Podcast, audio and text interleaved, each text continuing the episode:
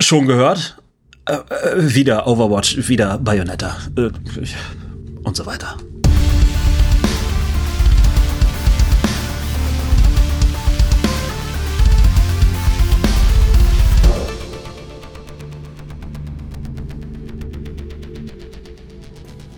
Was geht Welt? Hier ist Nobi. Willkommen zu Games Happen, äh, der fast wöchentlichen Show, in der es ein paar Videogaming-News gibt, sowie meine Gedanken dazu. Die erste Story ist ein bisschen ein Follow-up zu dem, was ich neulich äh, mal angesprochen habe bezüglich Bayonetta 3. Äh, in der Folge Stimmendrama und Zukunftslama habe ich ja davon gesprochen, dass Helena Taylor, die Sprecherin von Bayonetta 1 und äh, von dem Charakter Bayonetta in den Spielen Bayonetta 1 und 2 abgelöst wurde und äh, durch eine neue Sprecherin und das nicht ohne Drama. Daher der Titel Stimmendrama. Äh, und in Minute 31 dieser Folge sage ich, äh, wir haben nur ihre Seite der Medaille gehört, also die von Helena Taylor. Und äh, die vorsichtige Formulierung habe ich verwendet, wenn das, was sie sagt, stimmt. Und zwar habe ich das nicht umsonst so formuliert, weil äh, wir hatten zu dem Zeitpunkt eigentlich nur das ähm, was Helena Taylor gesagt hat. Ich bleibe auch bei allem, was ich in dieser Folge gesagt habe. Allerdings, ja, ne, Stichwort, wenn das, was sie sagt, stimmt. Äh, mittlerweile ist es so, Industrie-Insider haben sich äh, geäußert und unabhängig voneinander Helena Taylor widersprochen. Sie haben klargemacht, dass das ähm, was sie gesagt hat, so nicht richtig ist. Ihr wurde mehr Geld angeboten, als sie behauptet hat. Äh, Taylor aber bleibt dennoch bei ihrer Version der Geschichte, aber hat bisher keinen Erweis, äh, keinen Beweis erbracht für ihre Behauptungen. Das heißt also, Stand jetzt und der Stand wird erstmal eine ganze Weile so bleiben, solange nicht irgendjemand endlich mal abschließend mit, äh, mit neuen Informationen kommt ist ähm, Helena Taylor wird jetzt allgemein als die große Lügnerin betrachtet, weil sie aus dem Nichts einen Boykottaufruf gestartet hat für das Spiel Bayonetta 3. Und äh, sie hat das Bild gezeichnet, dass sie respektlos behandelt und stark unterbezahlt worden sei. Dann kamen aber Hinweise auf, dass ihre Version der Geschichte hm, nicht ganz stimmen kann. Und das ganze Bild, was sie gezeichnet hat, ist ein bisschen brüchig geworden. Sie hat allerdings jetzt äh, dem Voice Acting mittlerweile den Rücken gekehrt und konzentriert sich ganz auf das Theaterschauspiel. Für sie ist, nach allem, was wir wissen, das Thema jetzt auch gegessen. Das heißt, momentan liegt die Nachweispflicht für ihre Behauptungen bei ihr. Aber dieser Nachweispflicht will sie nicht nachkommen. Somit ist das ähm, Empfinden im Raum, dass die Anschuldigungen, die sie hervorgebracht hat, gegenstandslos sind. Meine Gedanken dazu sind ein bisschen. Also, es ist schade. Äh, es ist schade, weil nachdem Helena Taylor ihre Geschichte hervorgebracht hat, sind sofort ganz viele Leute aus dem Voice-Acting-Business äh, zu ihr an die Seite gesprungen ähm, und haben ihre Erfahrungen auch geteilt. Ja, die, es, es war super leicht für, für große Nummern, für große Namen in dem Business, sie beim Wort zu nehmen, weil ihre äh, äh, Empfindungen und ihre Erfahrungen im Prinzip genau die sind, die durch Helena Taylors äh, Ausführungen wiedergespiegelt worden sind. Und das ist eigentlich schon ein bisschen beängstigend, äh, das Bild, was dadurch gezeichnet wird, ähm, weil wie muss die Situation für die Leute sein, wenn, äh, wenn es ihnen so leicht fällt, äh, Helena Taylor beim Wort zu nehmen? Äh, aber auf der anderen Sache, äh, Seite ist es, ähm, ne, wie neulich auch schon gesagt, ist diese Debatte sehr groß und schon sehr lange am Laufen und echt wichtig, weil viele Leben hängen ja davon, also vieler Lebensunterhalt hängt davon ab. Äh, davon, dass Leute für ihre Arbeit und für ihr Talent auch richtig bezahlt werden. Und äh, wenn jetzt halt eine Schauspielerin vorkommt und äh, ganz stark Miss, Missinformation verbreitet, dann schadet das einfach der, äh, der Konversation. Äh, das schadet dann einfach nur diesem ganzen Diskurs, der geführt wird und eigentlich hat niemand davon äh, dadurch gewonnen und alle sind nur geschädigt. Das ist echt bedauerlich.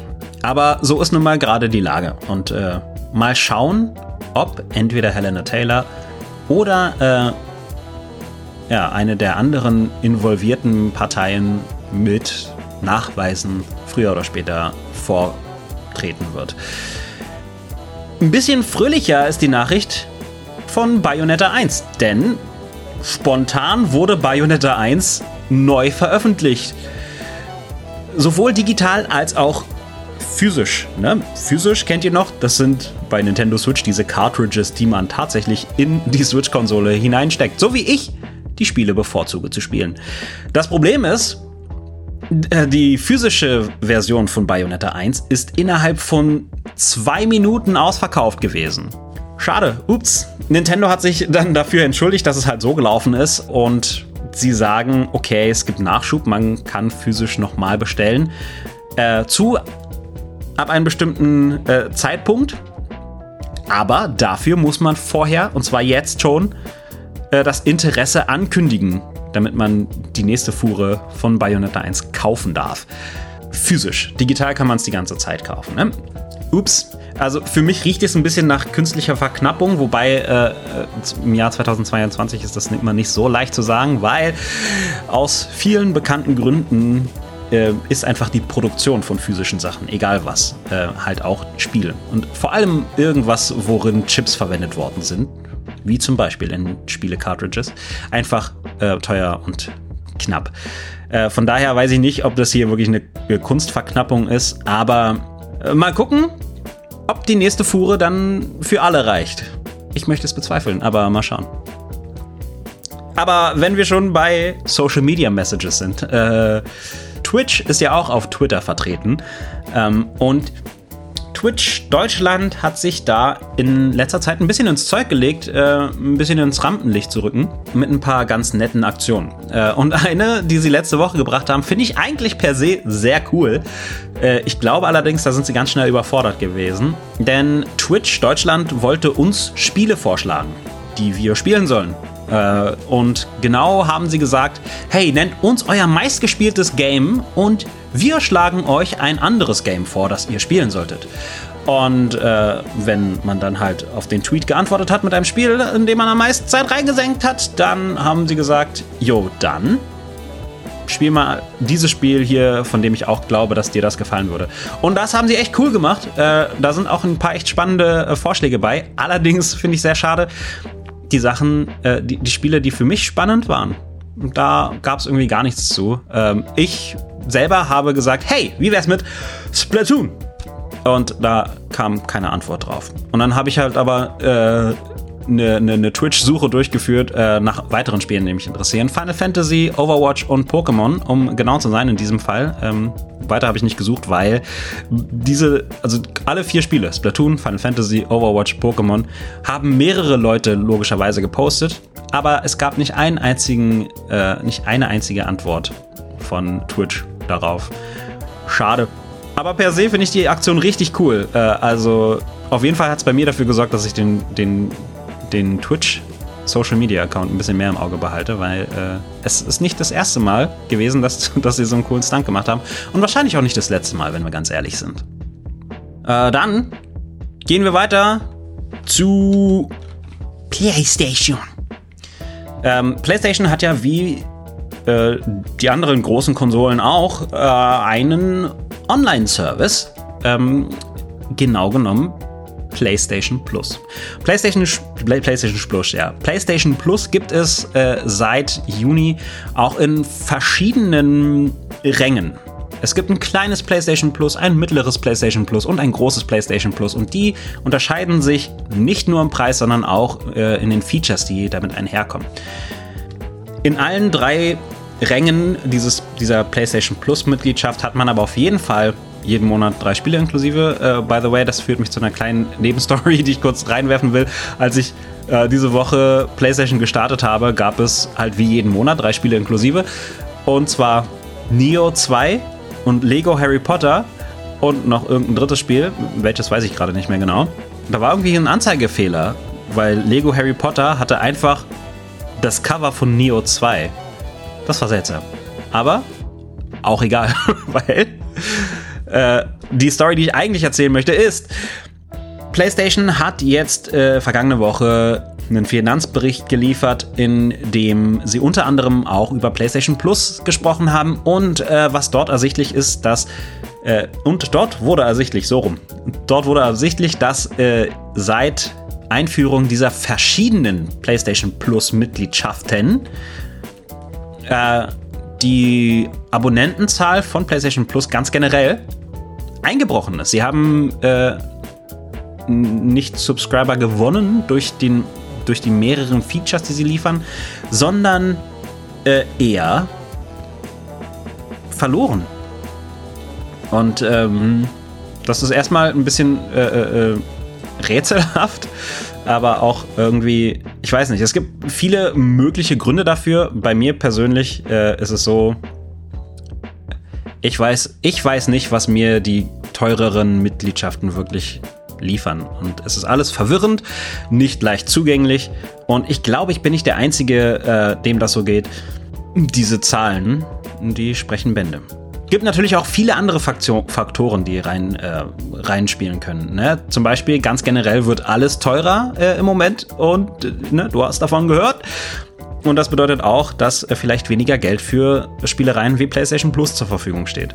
Ähm, das ist einer der möglichen Gründe. Äh, es gibt tausend andere. Fakt ist, PlayStation Plus ist Stand jetzt nicht das neue Game Pass oder so. Ähm, eher ich möchte fast sagen im Gegenteil, aber das ist vielleicht ein bisschen übertrieben. Bevor ich zur letzten Story komme, wenn du ebenso viel Spaß an dem Podcast hast wie ich und ihm dabei helfen möchtest, äh, zu bestehen und zu wachsen, dann gibt es drei Wege, wie du ihn unterstützen kannst. Folge erstens dem Twitch-Kanal, wo es Livestreams gibt. Äh, folge zweitens dem YouTube-Kanal, wo du spannende Essays und Erklärvideos zu Gaming findest. Und drittens Bewerte diesen Podcast auf Spotify, Apple Podcasts oder wo du mich sonst gerade hörst. Alle notwendigen Links findest du in den Show Notes. Und äh, damit kommen wir auch zu Overwatch 2. Mit Overwatch 2 bricht Activision Blizzard das Gesetz mit äh, Preisen für das, das, das umstrittene Skin-Bundle. Ähm, das ist jetzt völlig überzogen, ehrlich gesagt, äh, aber ähm, das ist tatsächlich die Debatte. Bricht Activision Blizzard mit einem Angebot, das sie gerade in dem Overwatch-internen Shop haben, das Gesetz? Fragezeichen. Ähm, Overwatch bietet derzeit ein Halloween-Bundle an für einzelne Charaktere. Mit dabei ist der Charakter Kiriko. In diesem angeblichen Bundle sind einzelne Kleinigkeiten enthalten, sowas wie Skins, ne? also Outfit für den Charakter, äh, ein Anzeigebild fürs Profil und so äh, und noch kleinere Kleinigkeiten. Und dieses ähm, in Anführungsstrichen Bundle kostet umgerechnet rund 26 Euro. Overwatch sagt, dieser Preis ist weniger als die Artikel einzeln zu kaufen. Das sei nämlich umgerechnet so rund 37 Euro. Also, das ist ein Unterschied von 11 Euro. Das kommt aber mit zwei Problemen und äh, die werden heiß diskutiert und da hat Activision Blizzard auch ziemlich, ziemlich zugesetzt bekommen. Ähm, denn zum einen, dieses angebliche Bundle, dieses Gesamtpaket von diesen virtuellen Inhalten ist gar kein Bundle. Äh, es ist kein Paket an Artikeln, wenn man die Artikel nicht auch einzeln erwerben kann. Das ist dann einfach nur ein einzelner Artikel.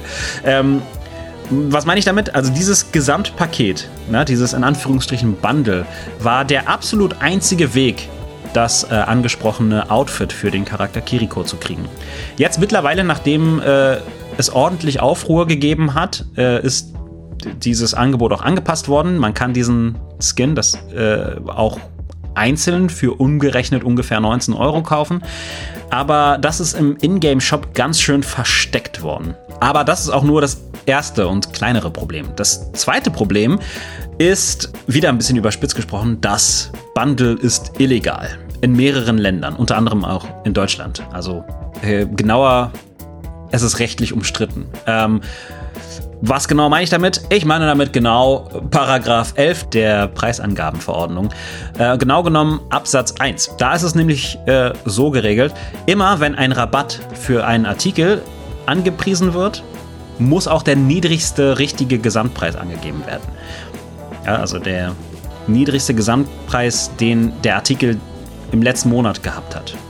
Der Ingame-Shop von Overwatch spricht auch ganz klar von einem Rabatt bei den Gesamtpaketen. So wie der Ingame-Shop spricht, ja, mit Rabatt kostet äh, das Gesamtpaket 26 Euro und ohne Rabatt kostet es 37 Euro. Heißt also, dass das Gesamtpaket in den 30 Tagen, in den letzten 30 Tagen, alles zusammen 37 Euro gekostet hat. Aber das stimmt nicht. Diese Artikel wurden jetzt ja erst eingeführt, schon mit dem Rabatt. Das heißt, es gab in den letzten Monaten gar keinen Preis dafür. Und somit ist auch der volle Preis 26 Euro und eben nicht 37. Und diese ganze Bundle-Geschichte mit dem vermeintlichen Rabatt ist somit also irreführend und bricht das Gesetz, indem es gegen den eben genannten Paragraph, Paragraph 11 der Preisangabenverordnung verstößt. So zumindest ist die Argumentation. Was dem ein bisschen im Wege stehen könnte, ist, man bezahlt nicht direkt mit Geld in dem Overwatch In-Game Shop, sondern mit der spieleigenen virtuellen Währung. Es könnte also sein, dass da ein bisschen andere Regeln gelten. So, das waren dann jetzt aber alle Stories für heute. Äh, danke fürs dabei sein und ich erinnere nochmal an den Follow auf Twitch, das Abo an YouTube, äh, das Abo auf YouTube und der Bewertung hier auf deinem Podcast-Medium. Wie soll ich sagen? Bis dahin.